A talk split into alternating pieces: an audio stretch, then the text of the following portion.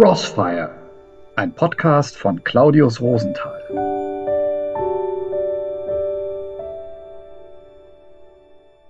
Das sagt sich ja so leicht, dass jeder Mensch wichtig ist, dass jeder bedeutsam ist, wertvoll.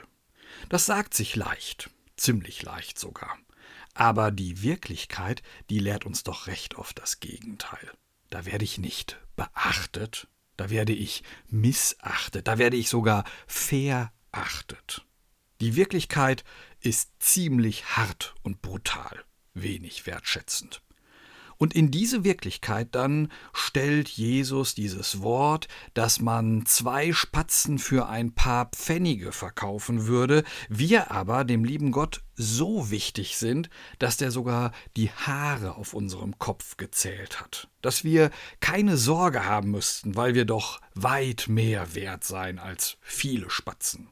Wissen Sie, interessant ist ja, dass wahrscheinlich jeder von uns eine Vorstellung davon hat, dass er bedeutsam ist, wertvoll ist. Und das ist auch gut so. Wahrscheinlich hat auch jeder eine Vorstellung davon, was er tun muss, um für bedeutsam und wertvoll gehalten zu werden. Bei uns, also bei Kirchens, ist da allerdings leider eine Vorstellung etwas zu oft und etwas zu stark verbreitet. Wir glauben nämlich recht häufig, wir müssten unseren Wert vor Gott und den Menschen steigern, indem wir unser Laienapostolat auf eine Teilnahme am hierarchischen Apostolat ausweiten.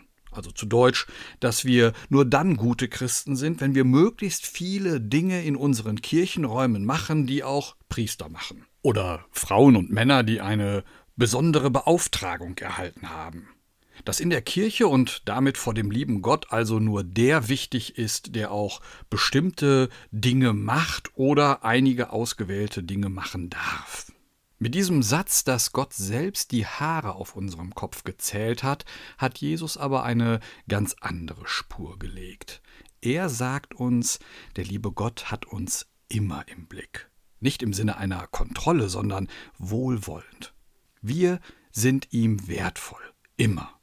Jesus sagt also nicht, du musst dir ein Gewand überziehen und dich an den Altar stellen, um bei Gott und den Menschen an Wert zu gewinnen, du musst nicht irgendwelche Ämter und Aufgaben übernehmen, um vor Gott und den Menschen angesehen zu sein, du musst nicht von einem Bischof oder Priester mit einer Arbeit betraut werden, um bedeutsam zu sein, du musst nicht die Missio Canonica erhalten haben, um dein Christsein zu bezeugen, du musst dich nicht präsentieren, du musst dich nicht beweisen, du musst nicht vorne stehen. Wissen Sie, vor einigen Tagen habe ich eine Geschichte gehört von einem jungen Mann, der zum Dorfältesten geht und sich dort beklagt, dass er sich so wertlos fühle, dass er von den Leuten gesagt bekäme, er sei ein Nichtsnutz. Was er auch anstelle, er mache es falsch, er sei ungeschickt und dumm dazu.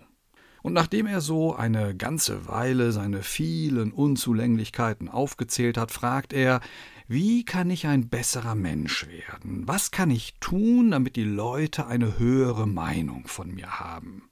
Der Dorfälteste hatte sich das Gejammer ruhig angehört, dabei aber unverdrossen mit seiner Arbeit weitergemacht. Und ohne den jungen Mann anzusehen, antwortet er nun Es tut mir sehr leid, mein Junge, aber ich kann dir nicht helfen. Ich muss das hier fertig machen, vielleicht später.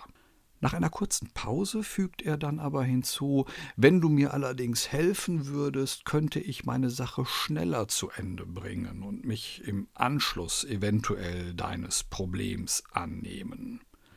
Sehr gerne, stottert der junge Mann und spürt, wie er sich wieder einmal für bedeutungslos gehalten und zurückgesetzt fühlt. Also gut, sagt der Dorfälteste und zieht einen kleinen Ring vom Finger den gibt er dem jungen Kerl und sagt, Nimm das Pferd, das draußen bereitsteht, und reite zum Markt. Ich muss diesen Ring verkaufen, weil ich eine Schuld zu begleichen habe. Du musst unbedingt den bestmöglichen Preis dafür erzielen und verkauf ihn auf keinen Fall für weniger als ein Goldstück. Geh und kehr so rasch wie möglich mit dem Goldstück zurück. Der Junge nimmt den Ring und macht sich auf den Weg. Kaum auf dem Markt angekommen, preist er ihn den Händlern an, die ihn mit einigem Interesse begutachten. Als er allerdings den verlangten Preis nennt und das Goldstück ins Spiel bringt, lachen einige der Händler. andere wenden sich gleich ab, und nur ein einziger alter Mann ist höflich genug, ihm zu erklären, dass ein Goldstück viel zu wertvoll sei, um es gegen den Ring einzutauschen. Entgegenkommend bietet er ihm ein Silberstück an, dazu noch einen Kupferbecher. Doch der Junge erinnert sich an die Anweisung des Dorfältesten, auf keinen Fall weniger als ein Goldstück zu akzeptieren. Also lehnt er das Angebot ab.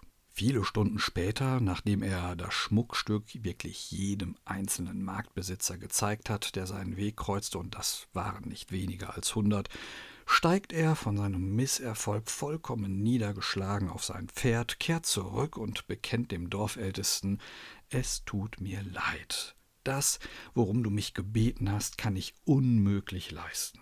Vielleicht hätte ich zwei oder drei Silberstücke für den Ring bekommen können, aber es ist mir nicht gelungen, jemanden über den wahren Wert des Rings hinwegzutäuschen.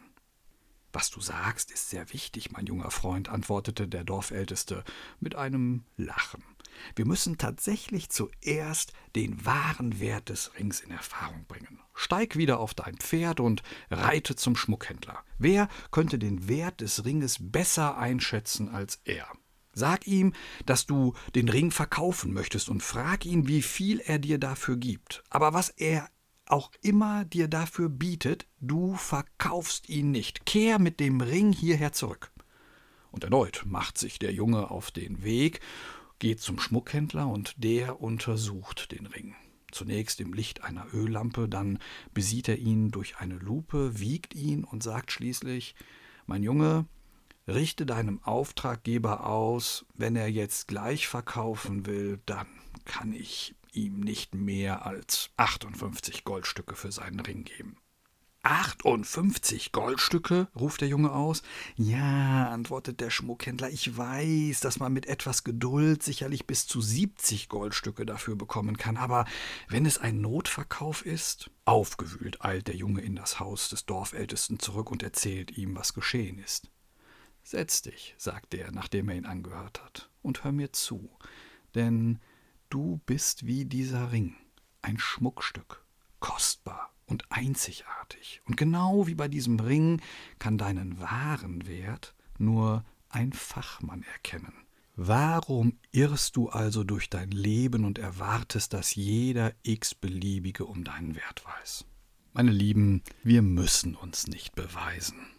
Wir sind nicht angewiesen auf die Meinung der Menge, weil wir Schmuckstücke sind. Schmuckstücke, um deren wahren Wert wahrscheinlich nur der Vater im Himmel weiß. Wir dürfen deshalb dort, wo wir stehen, unser Bestes geben, ohne danach zu fragen, ob wir dafür Applaus bekommen. Wir dürfen Ohr oder Zunge oder Hand im Sinne unseres Glaubens sein, ohne danach zu schauen, ob unser Tun den Ansprüchen der Masse genügt. Wir dürfen unsere Aufgaben verwirklichen, im Beruf, bei der Arbeit, in der Familie, unter Kollegen und Freunden. Wir können eine Spur hinterlassen, mag diese in den Augen der Welt auch klein und unscheinbar sein. Denn dem lieben Gott sind wir wichtig. Jeder. Sie auch.